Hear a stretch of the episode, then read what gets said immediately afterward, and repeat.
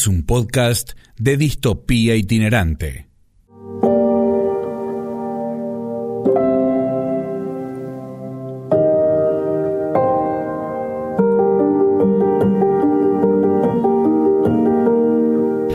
Fueron una página histórica en el libro del fútbol argentino.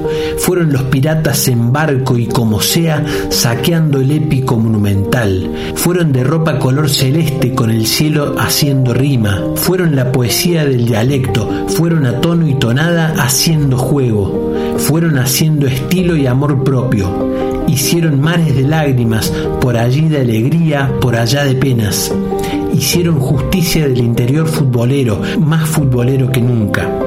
Hicieron viento con la bandera y bandera de la calavera, hicieron fiesta de la garra y la esperanza, hicieron de corazón escudo. Oíd mortales, el fútbol sagrado. Y así lo tomamos y, así fue nuestro nuestro día a día antes del partido muy tranquilo, eh, sabiendo contra quién íbamos a jugar eh, y lo que íbamos a hacer. Sabíamos que éramos Belgrano y sabíamos lo que jugábamos nosotros y, le dimos la importancia que se le tenía que dar al partido.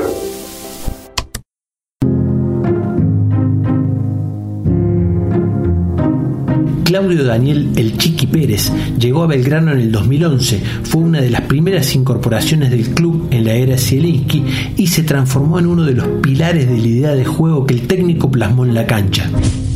Bueno, Claudio Pérez, ¿te puedo decir Chiqui? ¿Estamos bien con el apodo? ¿Te gusta? Sí, sí, sí, me gusta, me gusta el apodo, el apodo, sí, es. Ya todos me conocen como Chiqui Pérez, nadie me dice Claudio, así que. ¿Ya nadie te dice Claudio? como mi nombre.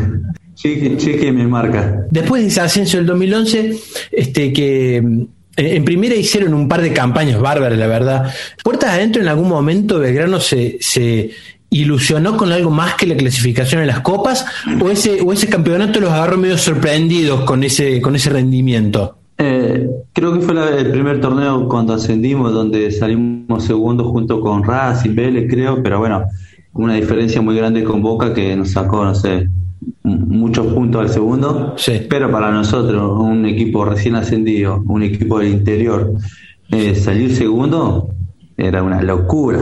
Era un montón. Era una locura. Aunque vos no quieras, eh, salimos segundo. Eh, era un montón, pero hubo en un momento, en un torneo corto, donde nosotros nos sentimos muy bien y sentimos que podíamos pelear el campeonato para ser campeones. Ajá donde teníamos un partido suspendido con Independiente, que íbamos 1 a 0 creo, y por una bomba que tiraron a Juan Caolave, dos, tres tiraron y se suspendió el partido. Cuestión que vamos contra Lanús de local y si ganábamos con Lanús quedábamos punteros junto con otro equipo, más el partido suspendido que teníamos. Y, y en ese momento es donde nos sentíamos más, más confiados en llegar a la punta y de lograr un torneo. Sí. Pero bueno, después perdimos con la Lanús y bueno, se vino todo abajo. Hicieron mucha diferencia de visitante con, con, con, esa, con ese equipo en esos torneos, eh, sacando puntos en, canchas muy difíciles, la verdad. Eh, ¿Y cuál, cuál crees que fue la clave de eso? ¿Apostaron a cierta presión de la localidad de algunos equipos? Sí, cada partido siempre fue diferente, cada partido era diferente, teníamos un técnico que estudiaba bien a, los rivales, pero bueno, el Belgrano siempre tenía la misma idea de, juego, eh, siempre estábamos convencidos que una pelota no iba a quedar eh, para convertir y que teníamos que ser muy fuertes de, defensivamente, que no era solamente los defensores, también los mediocampistas y los delanteros hacían mucho esfuerzo para defender. Pero después sabíamos que no iba a quedar una. Y fue una gran virtud que, que todos defendíamos y todos cuidábamos el cierre en el arco y sabíamos, como te digo, que una no iba a quedar y que la íbamos a embocar. El, tema de, River creo que fue, fue algo que nos marcó a todos y cualquier persona que, que te cruza en la calle te, te saluda y se acuerda de eso.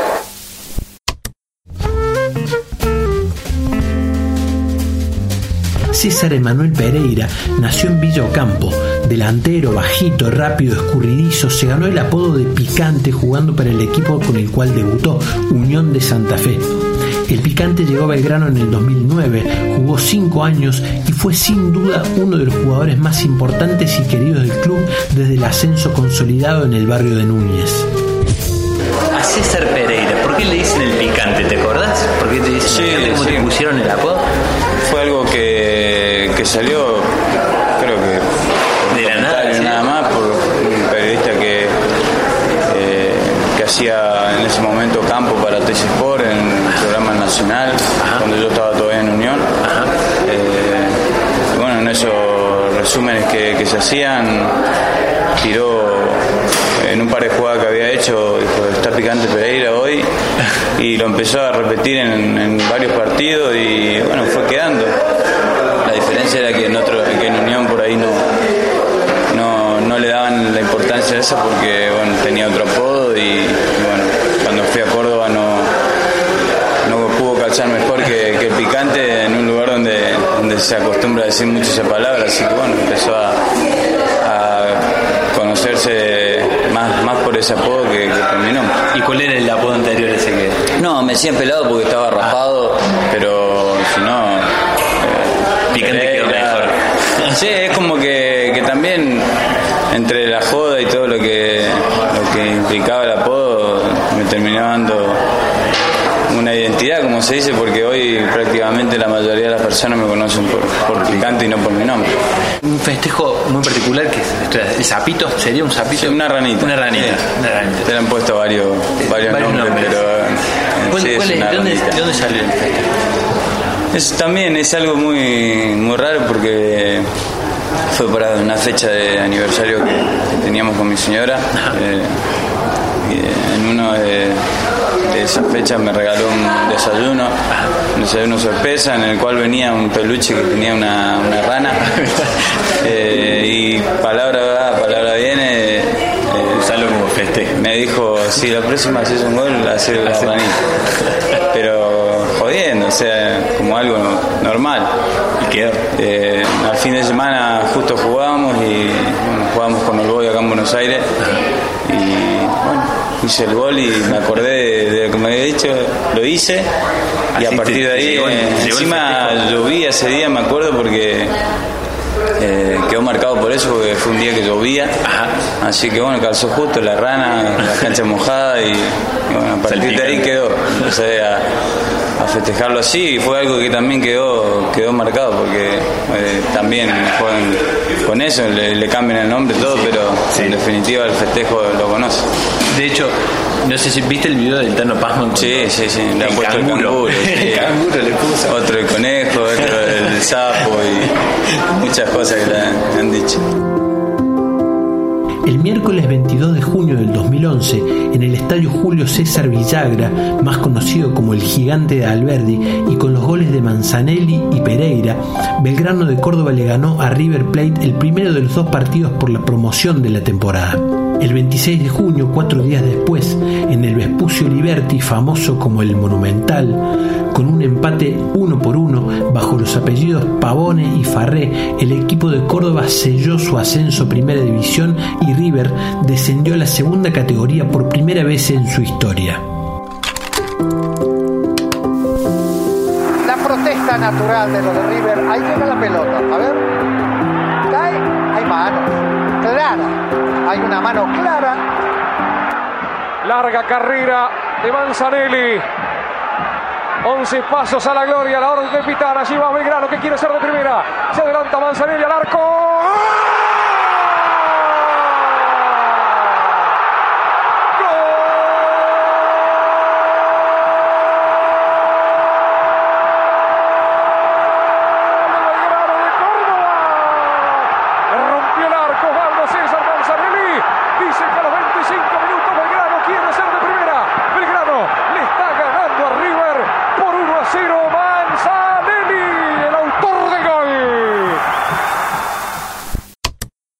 Sensaciones chiqui tuyas en lo personal cuando te enteraste de que River iba a ser el, rival de la promoción y qué se dijo en el equipo al margen de, tu sensación personal.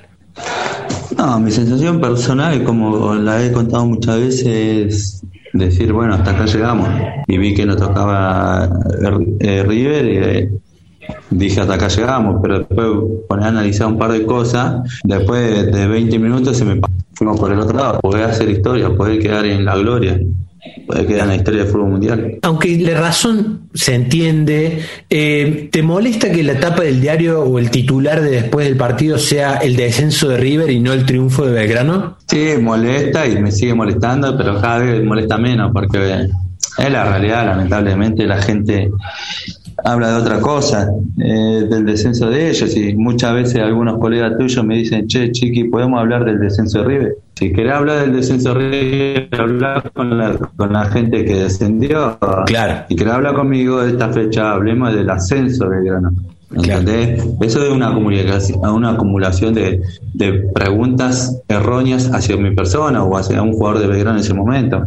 Pero pasa el tiempo, pasa el tiempo y, lamentablemente lo tenés que aceptar y tenés que explicarle a esa persona que te pregunta, explicarle las cosas, cómo fuera. Pero yo sé que estoy en la historia y a mí nadie me lo va a sacar eso.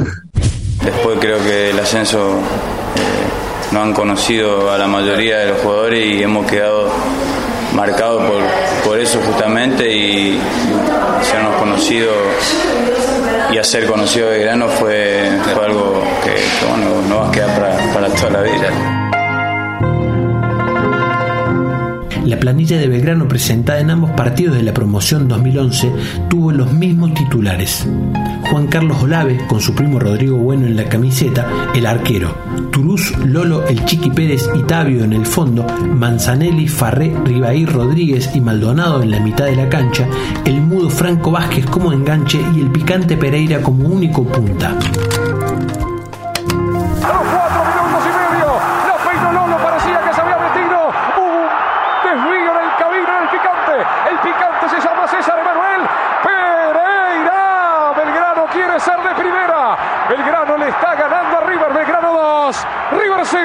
Pereira, el autor del gol. Ha corrido incansablemente en cualquier movimiento y más en estos de pelota detenida.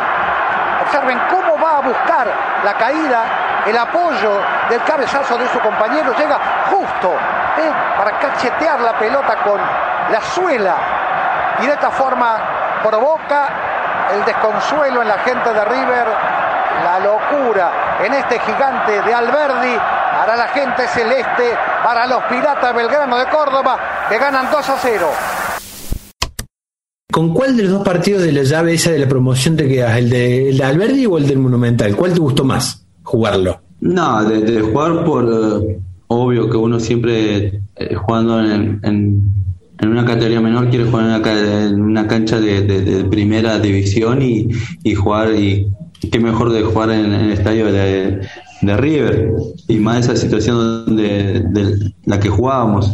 Pero me quedo mucho con el partido de local donde conseguimos la ventaja y donde pudimos disfrutar con nuestra gente en, casa y si no fuese por, por, los hinchas hubiésemos hecho uno o dos goles más y, ese partido fue fundamental para conseguir el, ascenso.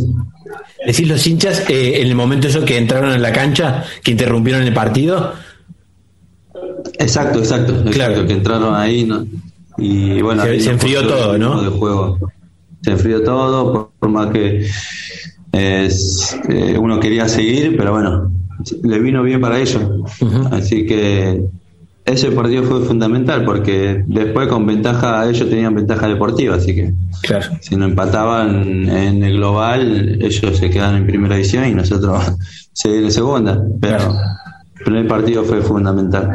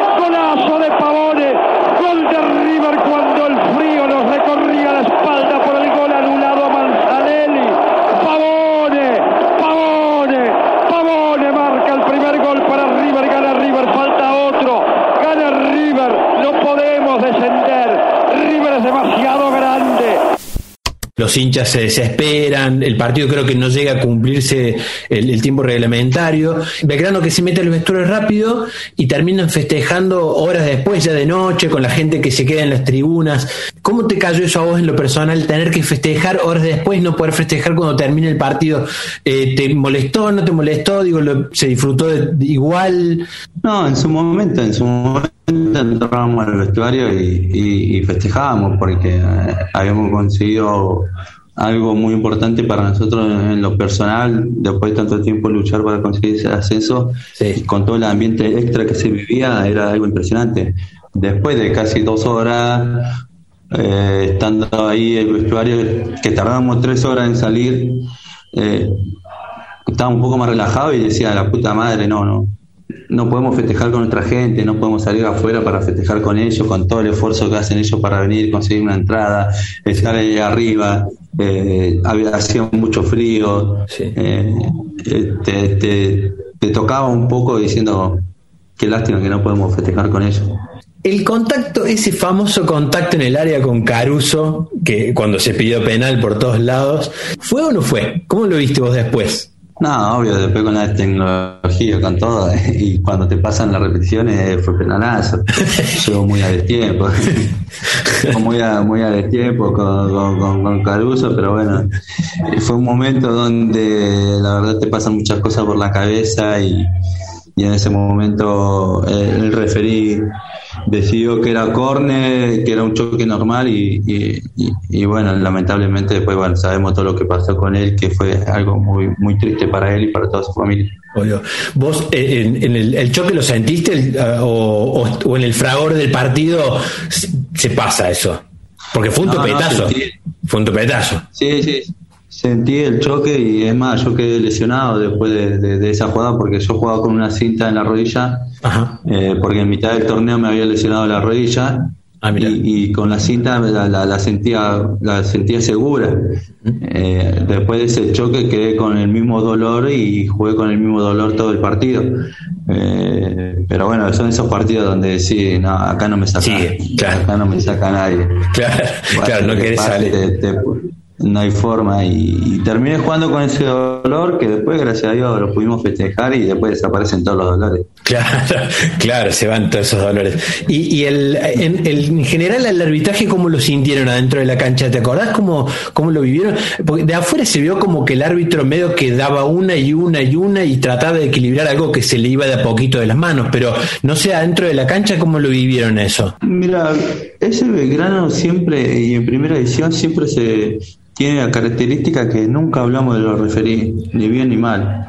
Siempre dijimos y teníamos el mensaje claro que los referí eran como nosotros seres humanos y se podían equivocar. Obvio que cuando está en el partido te cobra una falta de en contra y decís, "Oh, ¿por qué me la cobrás? Y te cobra una favor y decís, bien, bien, ¿me entendés? Eh, y ese Belgrano nunca hablaba de los referí.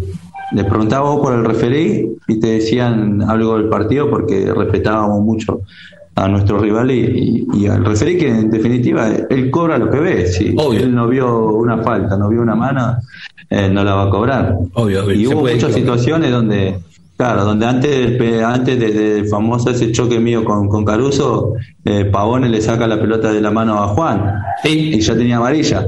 Y esa es para amarilla y es para roja. Y Pavone a los 15, 20 minutos del primer tiempo se podría haber ido echado y nadie dice nada de eso, ¿me entendés? Es un error que cometió el, el referí. Pero, eh, lamentablemente es una lástima que después todo lo que sufrió por un partido de fútbol. Franco Vázquez una vez más, encima de jugar es guapo, Franco es completo, el crack nuestro. Larga para Vázquez, veremos si llega, llegó justo, rebote,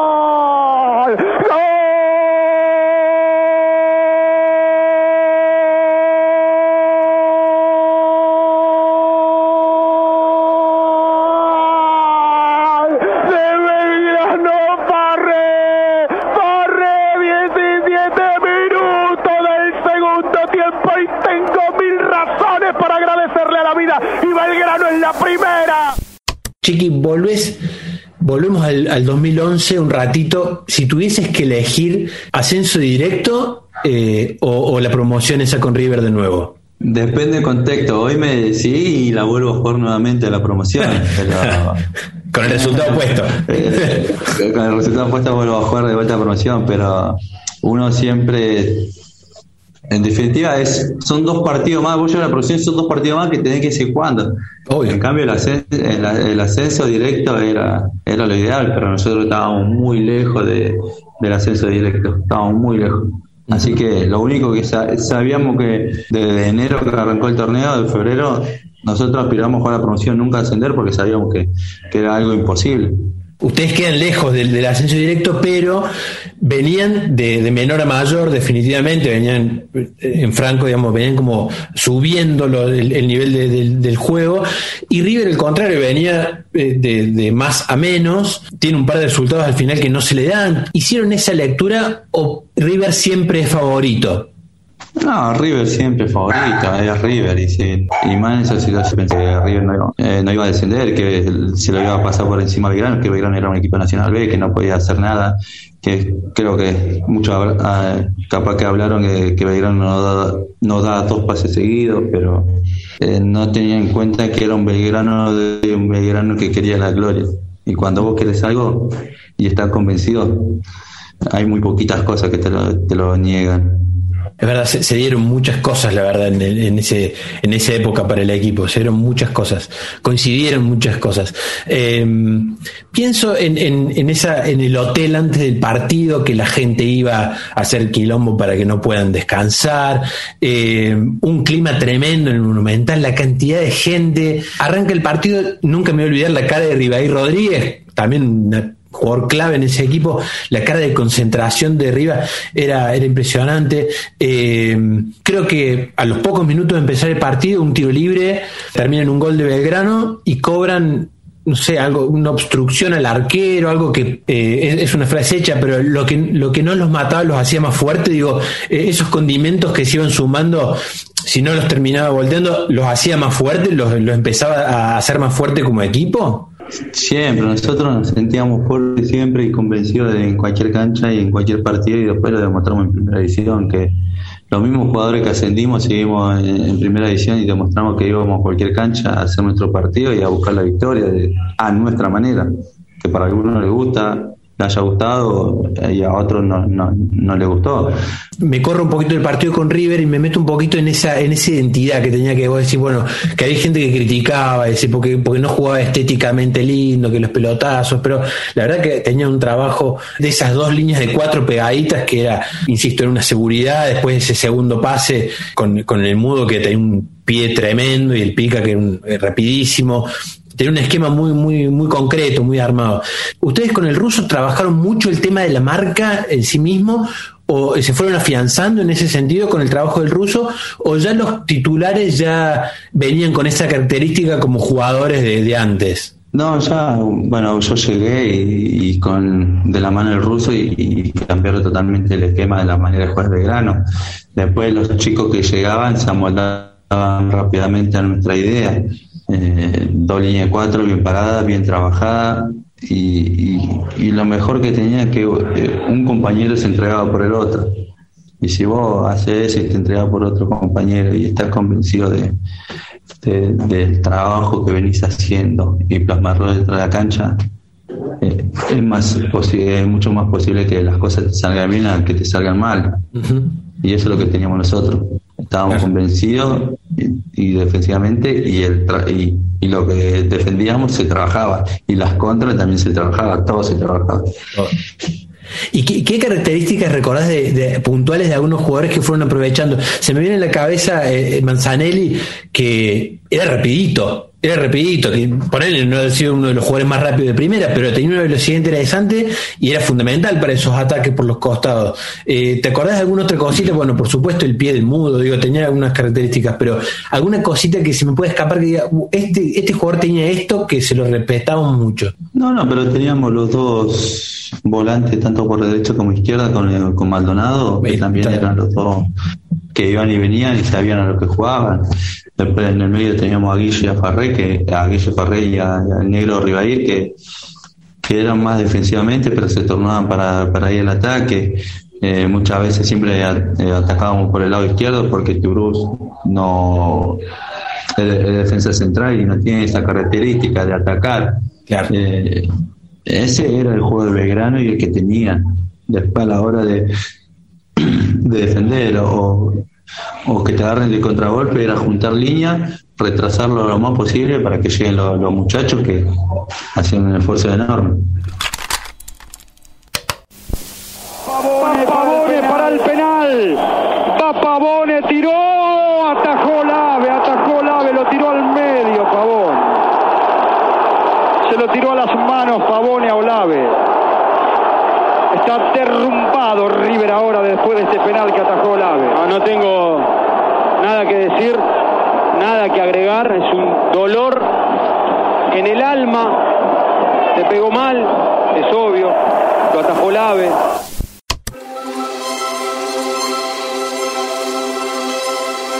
Para finales del 2010, Belgrano estaba en los últimos puestos de la tabla del Nacional B. Ahí llega Ricardo el ruso Zielinski y la segunda parte de la competencia fue la contracara. Perdió solamente dos partidos, ganó en la mitad de los encuentros y alcanzó el cuarto lugar del torneo largo. De esa manera, con la flechita del ánimo para arriba y una máquina aceitada, el celeste de Alberdi se anota para jugar la segunda promoción en busca de un lugar en primera división.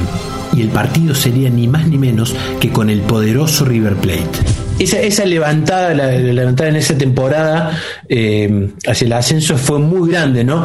Y venían de, de- un momento muy difícil, sacaron muchos puntos juntos para llegar a esa promoción. Este, ¿Recordás algún más allá del, de- del partido de River, que va a ser el que va a quedar, digamos? Pero te quedó un partido en, esa, en, en ese campeonato antes de llegar a la promoción, eh, algún registro que vos tengas algún registro personal de algún partido que a vos hayas jugado muy bien o algún gol que hayas hecho, algún partido que te haya- que te recuerdes de esa de esa temporada? Eh, no, sí, fue muy buena. Na- Por eso te digo, ya desde el primer momento, del primer partido que empatamos 1 a 1 con San Juan, pero yo tenía una fecha de suspensión de Tigre, eh, jugamos con Patronato y dimos vuelta a un partido porque íbamos perdiendo 1 a 0 y, y olvídate que llovían todos los insultos, todos pensaban, "Sí, seguimos lo mismo, seguimos lo mismo. Pero después pudimos darle vuelta al partido con mucha personalidad y ahí arrancó Belgrano. Co- Contra Patronato, ese fue un partido clave, decir, eh, Sí, porque fue la segunda fecha de, de la segunda rueda que vendría, era la primera fecha de la segunda rueda y fue y empezamos perdiendo y de local. Y Imagínate, y con todo en contra. Y levantar esa clase de partido fue un envión anímico terrible para todos y para los chicos que venían del año pasado y más para nosotros. que ahí empezamos. Después, bueno, hubo altos y bajos, muchos empates. Creo que perdimos con Central y después no perdimos más. Eh, bueno, como te digo, no solamente de la gente de, de Belgrano, uno es consciente que, que, que ha quedado en la historia del club, eh, no solamente por el ascenso, se han hecho cosas Institucionalmente, importantes en el club de, de- de entonces y bueno, las campañas, el hecho de la Sudamericana, eh, pero bueno, uno tampoco se olvida todo lo, lo que nos tocó pasar malo, yo también viví dos años prácticamente de Nacional B, donde las cosas no iban bien y bueno, la gente también, más allá de eso, estuvo, estuvo siempre apoyando eh, y eso uno, nunca se lo olvida.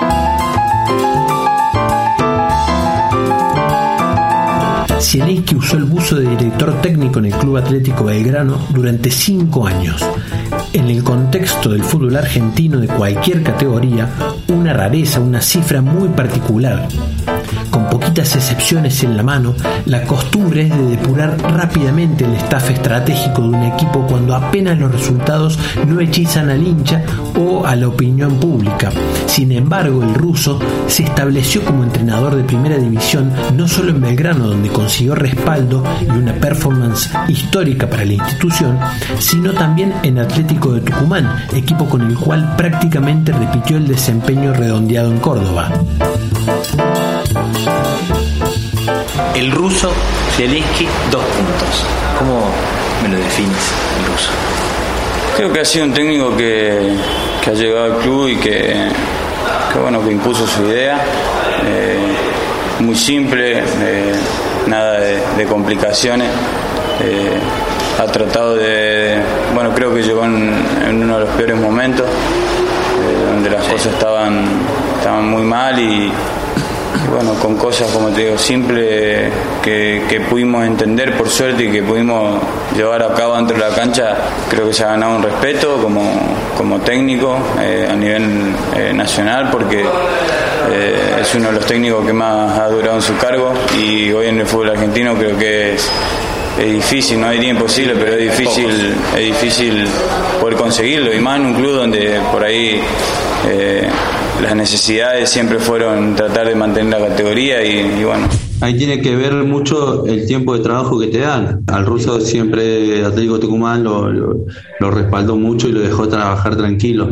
Que eso muchas veces en otros clubes más grandes no te dejan trabajar tranquilo, perder un partido y ya eh, hay que cambiar el técnico, hay que cambiar los jugadores. Pero eh, cuando te dejan trabajar tranquilo y te dan tu tiempo para que vos tengas una idea y que los jugadores acepten esa idea, eh, ahí se dan los resultados y eso es lo que le está pasando a Ricardo. Es importante, pica el, vestuario ahí, llevarse bien el vestuario. Uno, que uno, por ahí cuando uno dice el vestuario habla también del entrenamiento, ¿no? del día a día, de, juntarse, escuchar música, de tomarse unos mates juntos. Es importante eso para que, para que el equipo después funcione en la cancha, vos lo sentís así, mucho, poco, nada. Sí, qué sé yo, eh, correlativo. A veces eh, hay equipos que, están muy mal eh, afuera de la cancha y terminan saliendo campeones. Y, por ahí hay equipos que están bien dentro de un vestuario o se llevan muy bien y, a veces las cosas no, salen como uno quiere.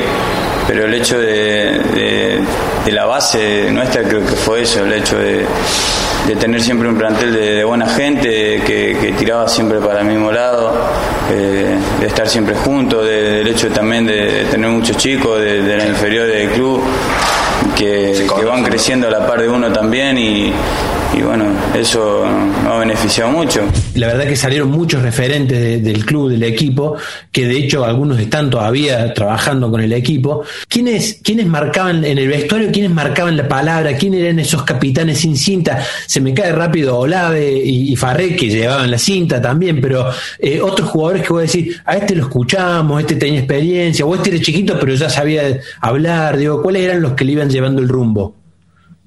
No, siempre, como decimos, Turú, Olave, eh, Farré, era lo que más hablaba, y después sí, sin tener un rol tan importante, entre comillas, eso como son los de ellos, la Manzanini con su personalidad, personalidad la Chicha Tabio también una persona de experiencia, eh, son los que más se llevan al grupo, ¿no?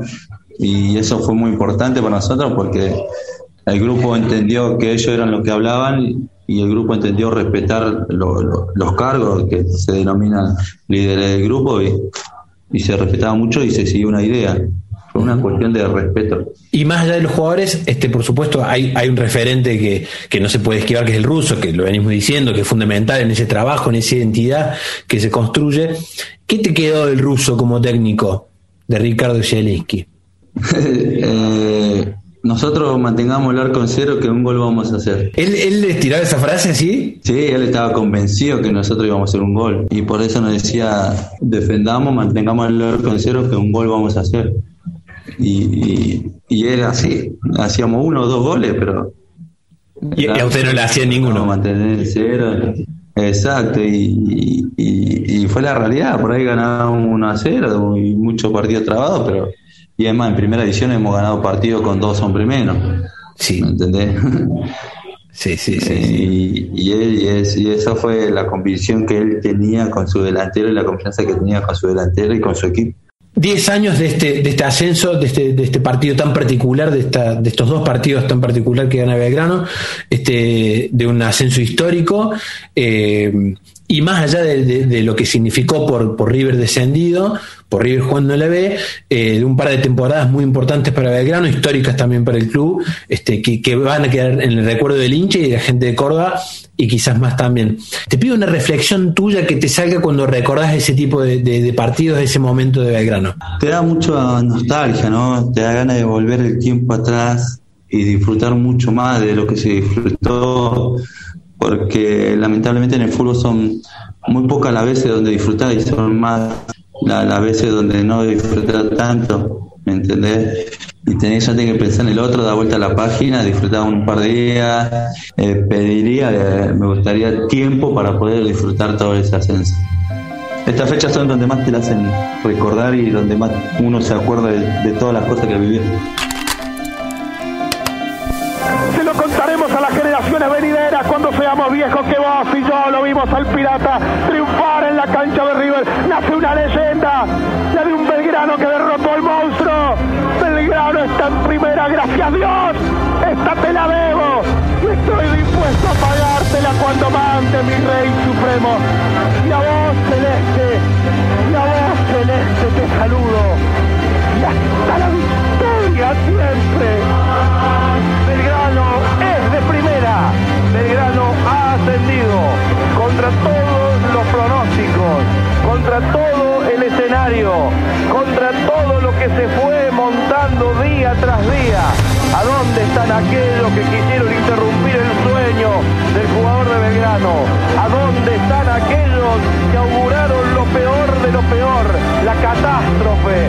Si River, este River de 110 años descendía. Belgrano es de primera. Belgrano está otra vez codeándose entre los grandes y logra el ascenso en la cancha de uno de los más grandes. Gracias por escuchar. Este fue un contenido de Distopía Itinerante.